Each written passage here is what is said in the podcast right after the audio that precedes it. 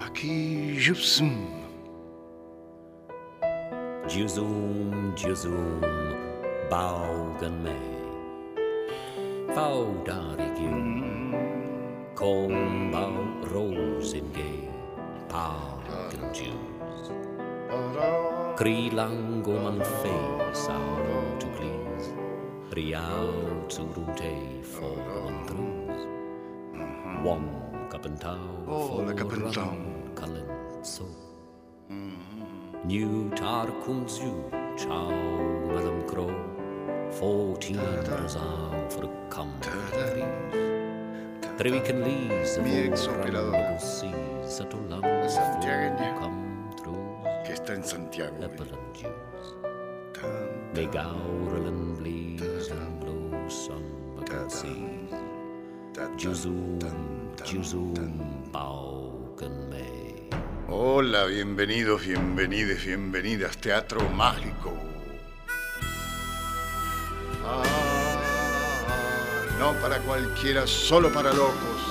La entrada cuesta. La razón.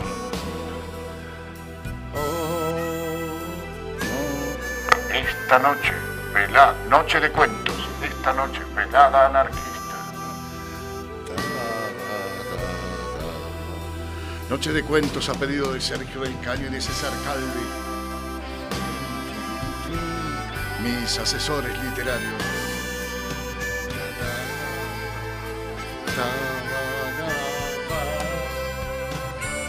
Operador César Calvi, editor César Calvi Tarcus.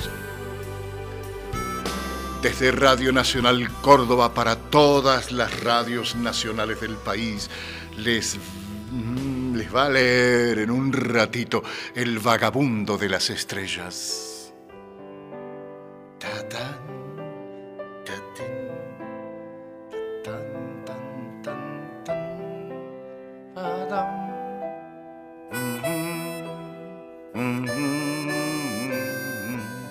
Control central en Radio Nacional Buenos Aires, Hernán Acosta. Operador en Radio Nacional Buenos Aires, Víctor Pugliese, Pugliese, Pugliese, Pugliese.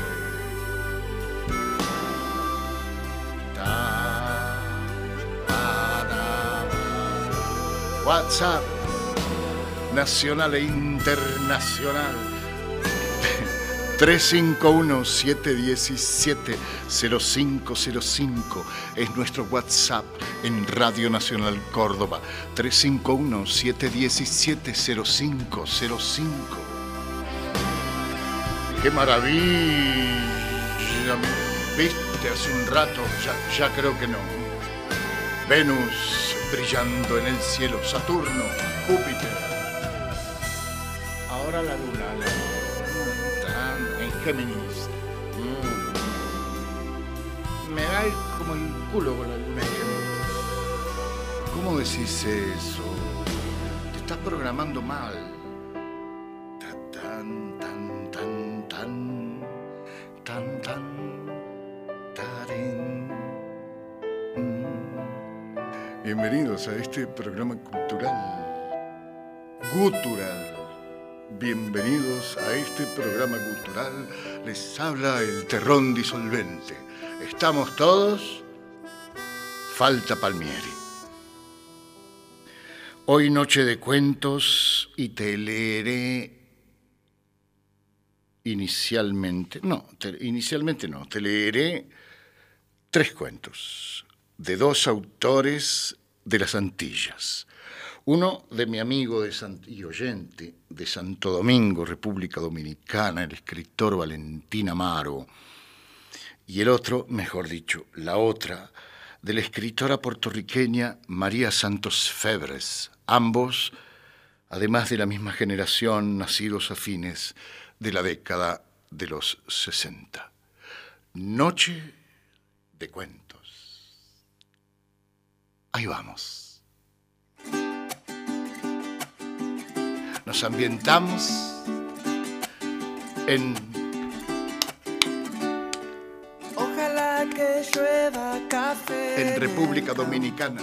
Que caiga un aguacero de yuca y té. Del cielo una jarita de queso blanco. Y al sur una montaña de berro y miel.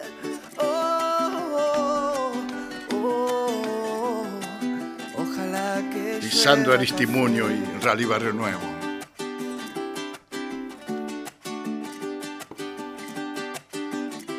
Cantan a Juan Luis Guerra.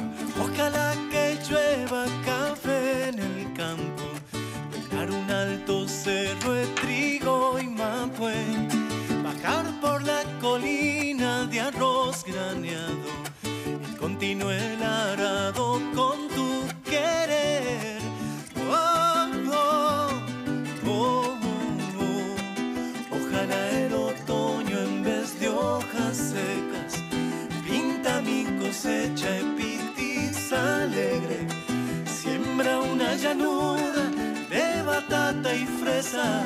Ojalá que llueva café. ¡Qué bonito!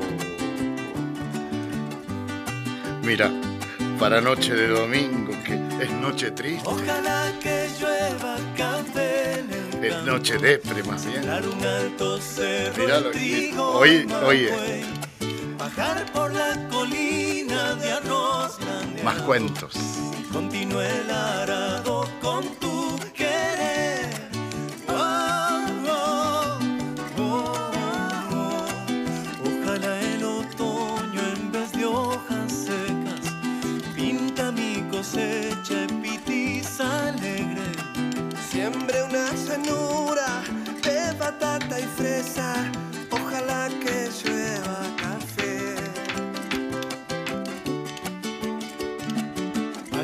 sierras chicas oigan este canto.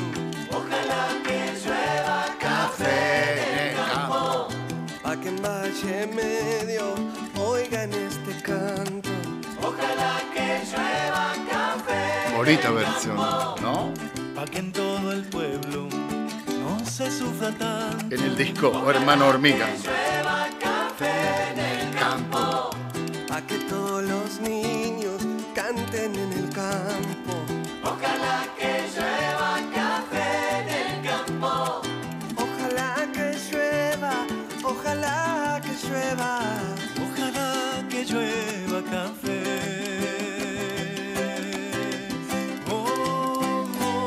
Empezamos con nuestro amigo de Santo Domingo, República Dominicana, Valentín Amaro. Valentín Amaro nació en La Piragua, Gaspar Hernández Espaillar en 1969. Valentín Amaro es educador, escritor, gestor cultural, premio Jaíces 72 en el 2008 por la Federación Internacional de Jóvenes Emprendedores por sus aportes a la literatura dominicana. Segundo premio en el decimonoveno concurso de cuentos de Radio Santa María, con el relato que uno de los relatos que traje esta noche, Mariposas Negras, que da título al libro que traje esta noche, y primer y segundo lugar en poesía en el cuarto certamen literario para docentes de la Universidad Iberoamericana, y mención de honor en el séptimo concurso de cuentos Juan Bosch, que es el maestro de la literatura dominicana de la Fundación Global Democracia y Desarrollo. Valentín Amaro posee estudios superiores en lengua y literatura y una maestría en educación superior por la Universidad Católica Santo Domingo. Sus poemas han sido publicados en diarios y revistas de su país y del extranjero. Es miembro del taller literario César Vallejo de la Universidad Autónoma de Santo Domingo, del Círculo Literario El Aleph y del Ateneo Insular Internacional, miembro fundador del taller literario Narradores de Santo Domingo. Ha publicado Es en el temblor de las visiones. ¡Uy, qué lindo título! En el temblor de las visiones, 2006. Etcétera. te voy a leer de Valentín, de Valentín Amaro el cuento Caravaneando. Cuento de amor. Nos preparamos.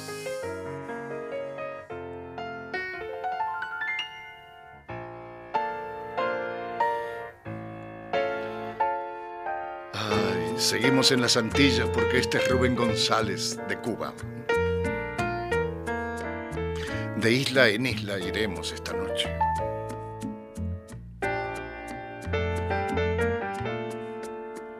El viaje es allá.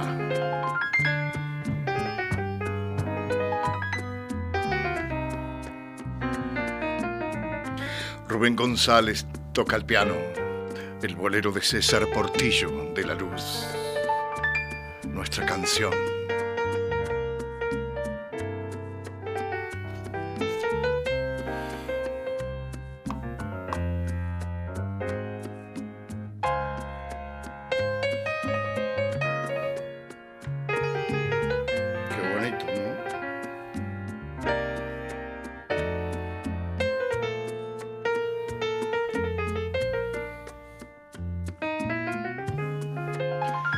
Hay cuentos de amor esta noche.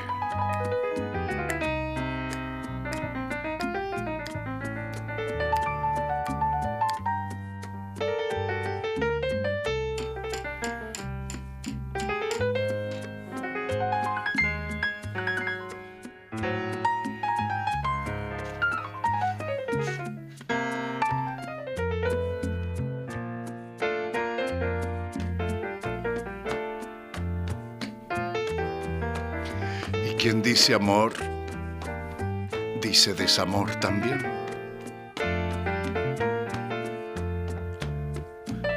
O dice penas del amor también. Si no, ¿qué amor es ese?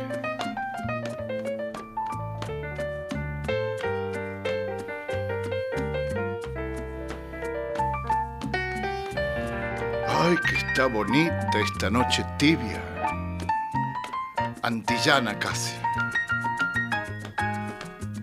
Mira, acá sí. Por acá.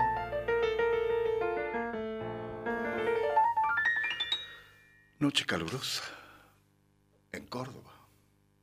Caravaneando, cuento de Valentín Amaro. A Julia la conocí en una caravana del partido. Era una de esas tardes de mayo en que la campaña por la presidencia llegaba a su fin. Toda la semana fue un acoso terrible. La gorda a cargo del departamento insistió en que ir a la marcha era obligatorio. Compañeros, si queremos preservar nuestros empleos, hay que apoyar al candidato, decía. Uno debe dejarse ver en tiempo de elecciones si es preciso defender con uñas y dientes la gestión del partido aseguró que uno de los viceministros iba a supervisar personalmente la asistencia de todos, que ella misma había entregado un listado y por tanto contaba con la presencia de cada uno de nosotros. Lo dijo con vehemencia, casi gritando mientras fumaba un Constanza mentolado. Lo cierto es que el día señalado ocurrió tal como predijo. A las dos de la tarde vimos llegar un autobús azul y al rato llegó el viceministro, un moreno gordo y sesentón que supuse estaría ahí para chequear la asistencia de todos. En fila india subimos al bus para que nos llevaran al puente de la 17. Desde allí marcharíamos hasta la avenida Duarte y luego al malecón. Nos abastecieron de agua, refrescos y ron. Tiempo después el alcohol inició su recorrido por la sangre, desatando la gritería y el escándalo. Fue al bajar la avenida Duarte que la vi. Descansaba en una esquina, gorra amarilla, camiseta blanca y una bandera azul entre las manos. Al mirarla supe que estábamos predestinados al encuentro y a la vida. Le pregunté si estaba cansada, dijo que no, que esperaba una amiga que se había quedado atrás. Me llamo Ernesto, dije. Te puedes ir conmigo si deseas. Julia es mi nombre, dijo y sonrió. Caminamos calle abajo.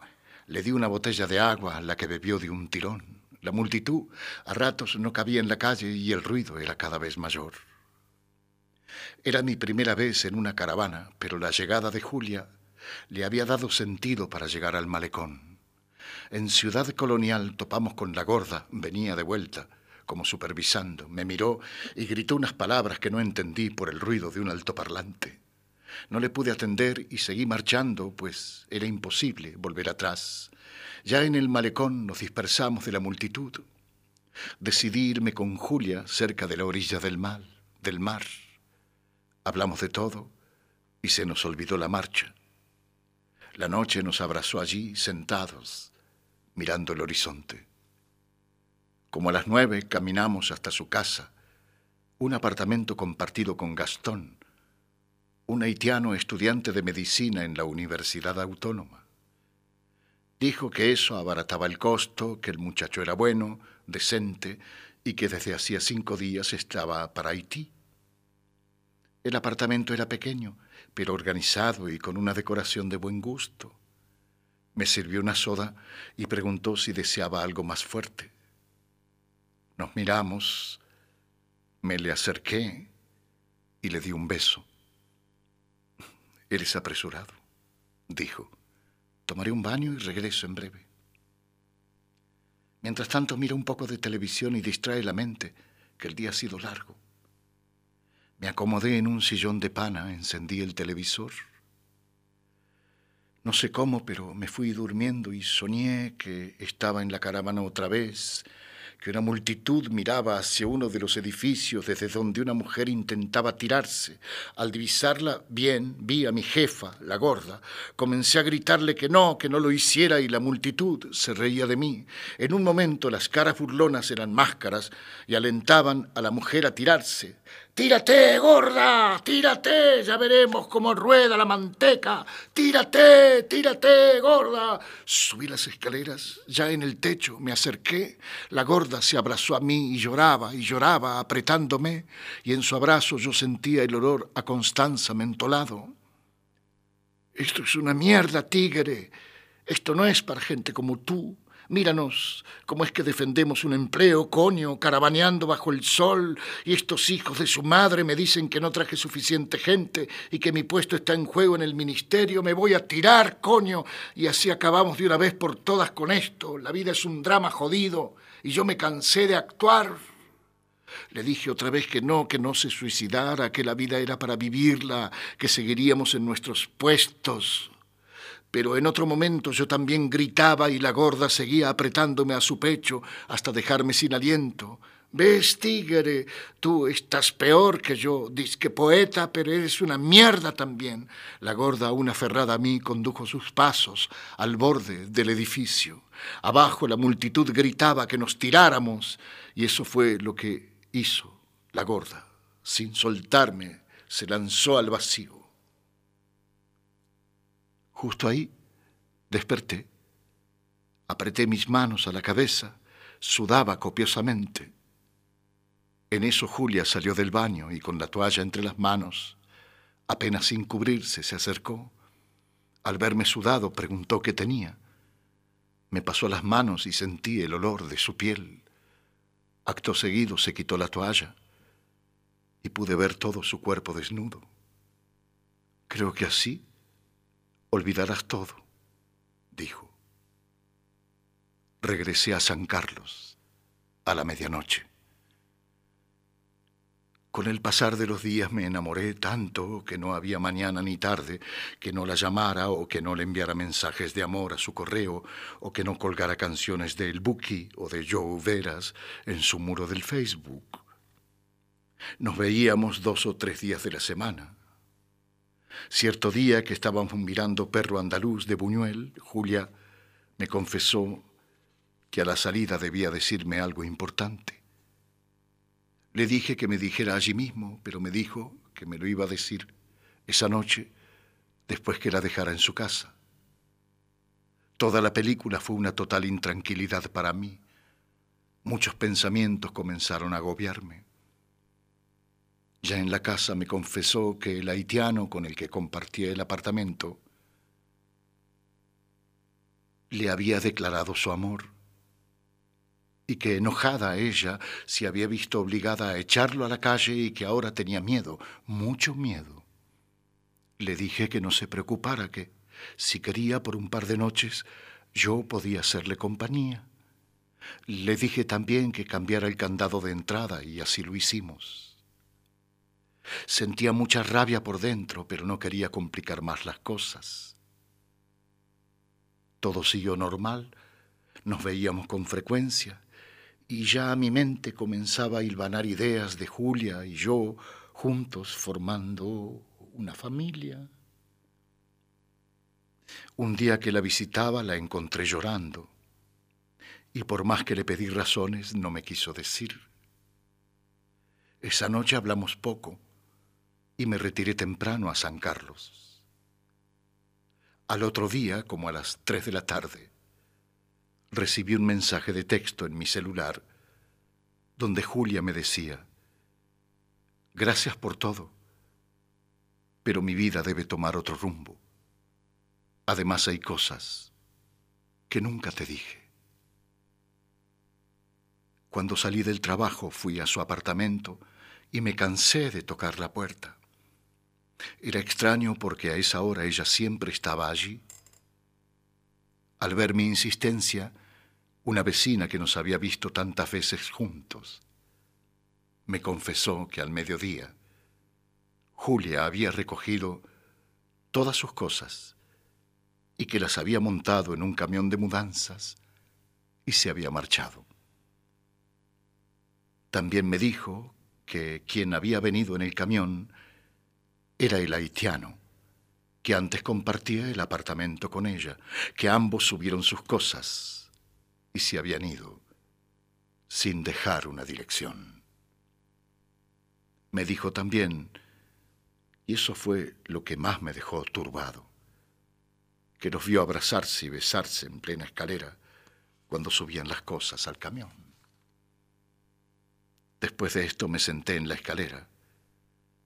Cientos de pensamientos iban y venían a mi mente. Allí estuve largo rato. Luego me fui caminando hasta la avenida Duarte. De allí decidí caminar sin dirección alguna. Me alejé, apesadumbrado en esa dirección, de seguro llegaría al mar.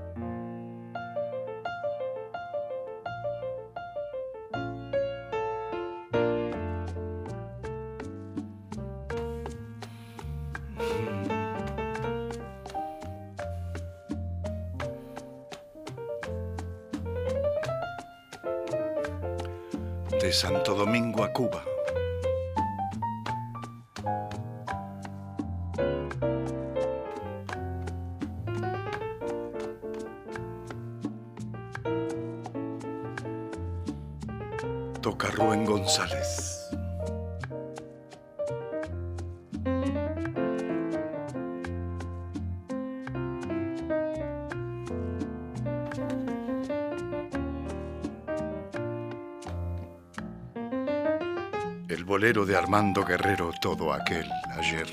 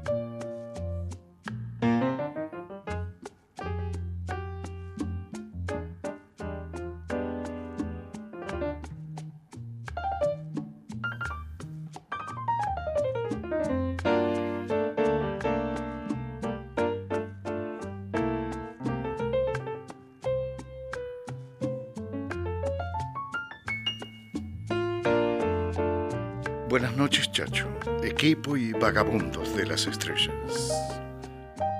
Una inmejorable manera de despedir mi cumpleaños es escuchar esa voz.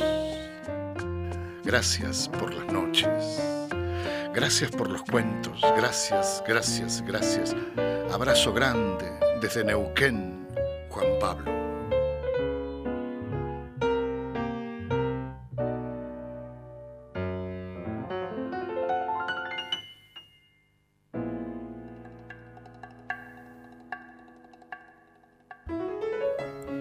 Hola Chacho, decile a Calvi que ponga un tema de León Gieco, que fue su cumpleaños 70. No le voy a decir nada.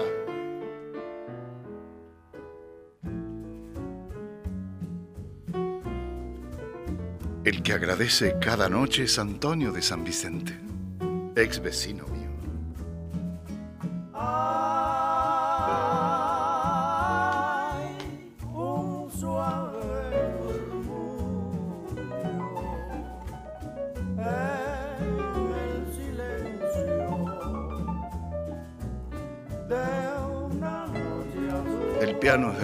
González, la voz de, de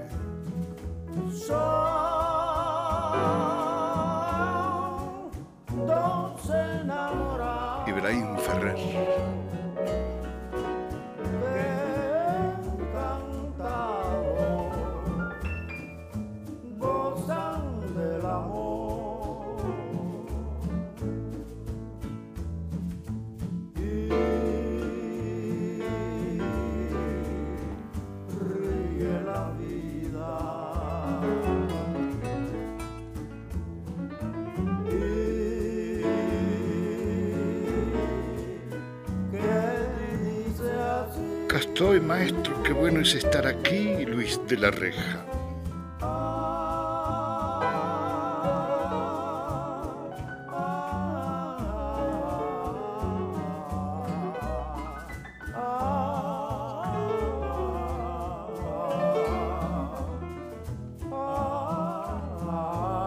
Cuentos para hacer más llevadera la noche depre del domingo.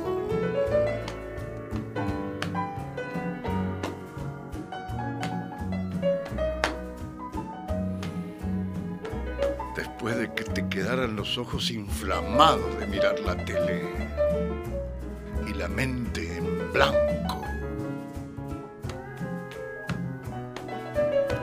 queriendo más, más, más. Ah, Y no hay nada. Salvo acá que traje unos cuentos.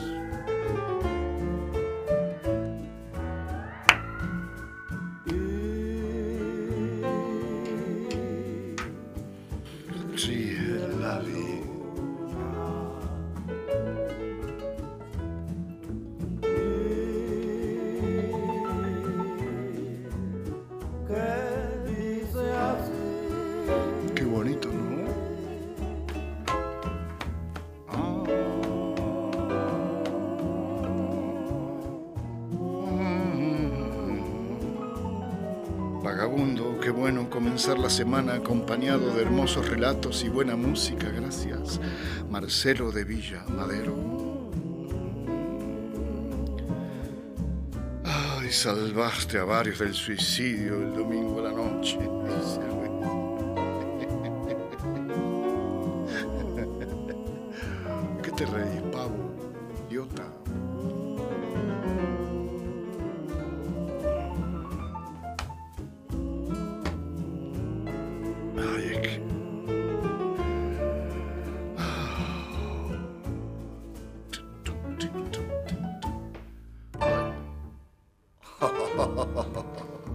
No sé si está Calvi en el control, no sé, no sé quién está.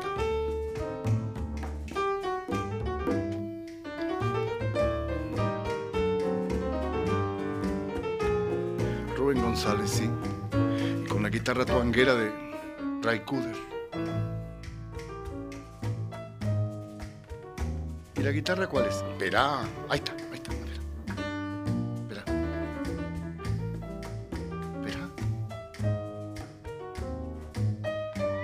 Ahí está.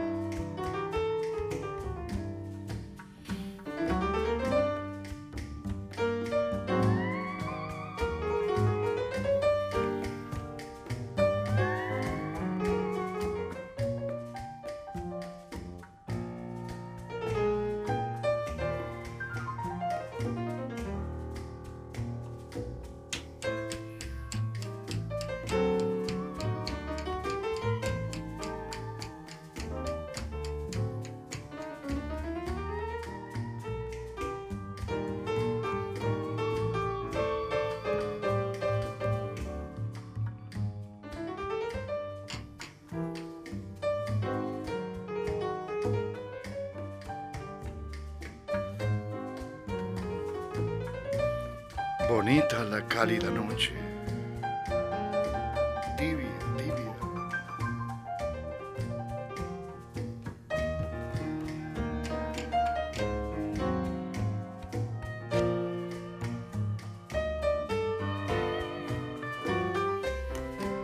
Hoy escritores de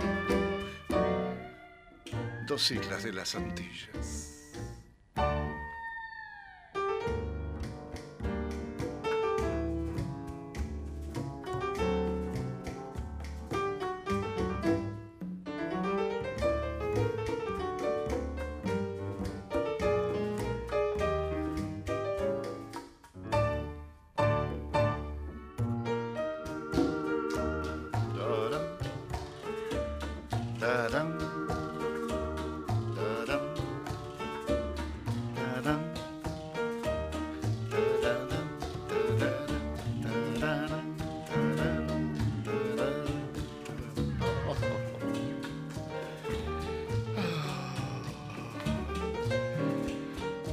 Ay, este programa de jazz,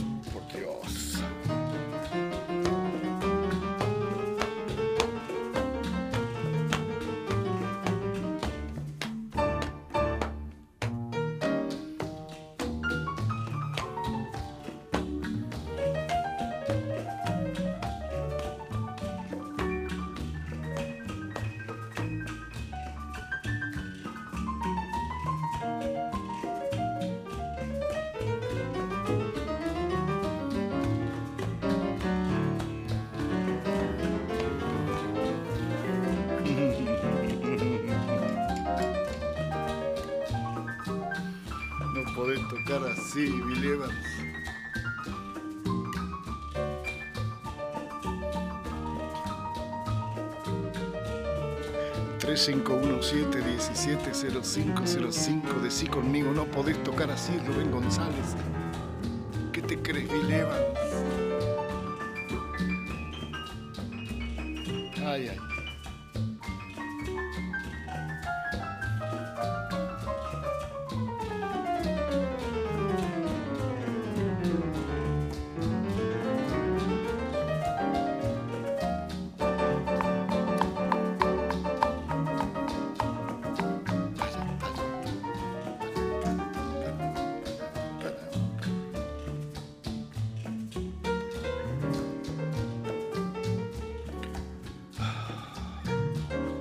Chacho, el calor nos bajonea un poco. Por eso pone una cumbia villera. Así te hacemos el aguante hasta el final. Tampoco. Aquí tampoco. Yo debiera llamarme tampoco. Sí. Jorge Chacho tampoco. Sí. Bueno, tampoco ahora te va a leer un- el, cuento de Valentina Amaro de su libro Mariposas Negras, el cuento Mariposas Negras. Lo pensé varias veces. Ta, ta, ta. Lo oí en esta radio nacional una vez. Ta, ta, ta. El comienzo de la novena de Beethoven. Ta, ta, ta. Es la llamada a la puerta del destino. Pa, pa, pa, pam. Ahí está. Ay, Dios mío. Lo pensé varias veces. Sabía que debía abrir la puerta, pero ¿qué iba yo a hacer enfrentarme a un hombre tan viejo como yo? Le vi llegar encorvado por los años que le cobraron todos sus excesos. Recordé entonces el último encuentro, las marcas en mi piel, el recuerdo del día que me dejó por muerto y las maldiciones que profirió cuando le confirmaron que yo seguía vivo. De un golpazo abrí la puerta. Las ojeras lo hacían ver como un cadáver. Entendí entonces que no era a pelear que venía. Tengo hambre y sed, me dijo mientras se desmayaba. Corrí a buscarle algo de comer mientras buscaba agua en la nevera, unas rodajas de pan y queso. Rememoré la tarde en que nos conocimos. Eran los días de guerra. El presidente había sido derrocado y el pueblo se levantó en armas buscando el retorno al orden constitucional. Yo entonces formaba parte del Frente Cultural organizado por Silvano Lora y en el que artistas y escritores se integraron para hacer sus aportes a favor de la lucha popular. Él llegó una tarde de abril en que nos presentábamos con una lectura poética en las ruinas de San Francisco. Al final se presentó, dijo que tenía unos poemas que quería que yo leyera para que le diera mi opinión. En ese entonces tenía una apariencia impresionante, blanco, alto, ojos y pelo negro, brazos largos y una amplia sonrisa. Corregí los poemas y desde entonces fuimos amigos. Participó en recitales de los que organizábamos y rápidamente ganó la confianza de los camaradas por su disposición y puntualidad. Era lo que se dice un hombre de sangre liviana, sabía ganarse a la gente.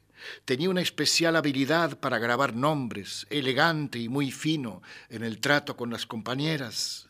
La risita de puta de más de una me hicieron entender que lo admiraban. Todo iba bien hasta que llegó ella. Emilia Gil, una morena de buen porte, una hembra hecha y derecha, con unas nalgonas muy llamativas. La recibí como al resto de las compañeras. Silvano me dejó encargado de atender y anotar a los visitantes a nuestros actos y a los que llegaban dispuestos a colaborar con la causa. Aquella tarde, después de la exposición que el colectivo realizó, la vi con otros ojos. Se mantuvo mirándome todo el tiempo como si quisiera decir algo. Me le acerqué y sin rubor alguno me dijo al oído, estoy sola, muy sola, y la soledad mata. No te sorprendas, compañero. Hoy necesito compañía. Ella notó mi sonrojo.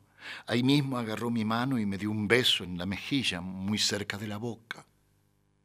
Estaré afuera esperando. Cuando termines tu trabajo, llévame a algún lado. Esa tarde recogí todo más a prisa. Él estaba allí y notó mi nerviosismo. Los demás también lo notaron. Me preguntó qué me pasaba, pero no respondí. Cuando salí a buscar a Emilia, sentí que me espiaba. Desde la distancia, mientras desaparecíamos, me volví y, en efecto, él seguía mirándonos. Me espiaba. Con Emilia no perdí tiempo. Compré una tercia de Brugal en el colmado de Fulvio y me la llevé a la pieza donde vivía en la Santomé. Preparé un cuba libre y sin mucho rodeo. Ella se me vino encima, haciéndome descubrir las infinitas posibilidades del amor. Después de esa tarde nos encontramos muchas veces. Al regreso del trabajo, si había actividad cultural, me esperaba siempre en el mismo sitio de ahí a mi pieza. Un día llegué más temprano que nunca.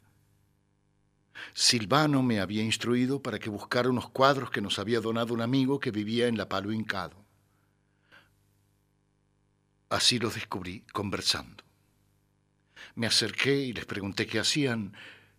Ella se adelantó y dijo que había ido donde una amiga por unas cosas que se encontraron por casualidad. Él asentía con la cabeza cada palabra. Ese día lo supe. Emilia se lo estaba dando. Unos días después, Emilia desapareció. La busqué por toda la zona. Durante muchos días pregunté por ella a los camaradas, pero no conseguí respuesta. Él no aguantó más y me dijo, no la busques, Tigre. Hace semanas que vive conmigo. Ahora es mi mujer.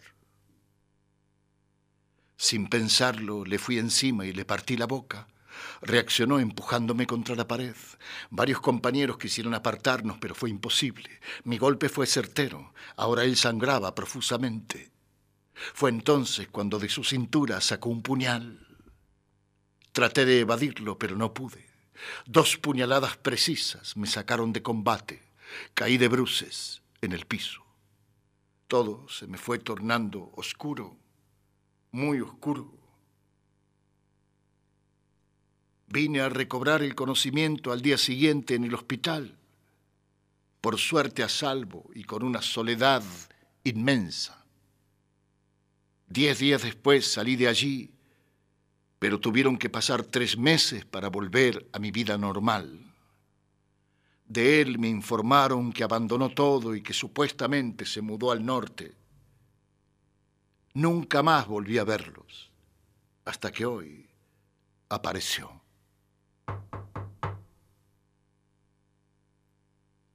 Coloqué el pan, el queso y el agua en una bandeja y me dirigí a la puerta.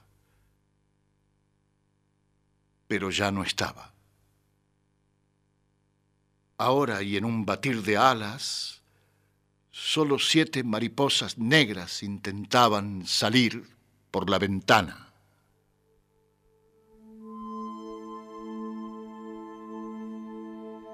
Hmm. ¿Qué pasó? Mariposas negras, Valentina Amaro.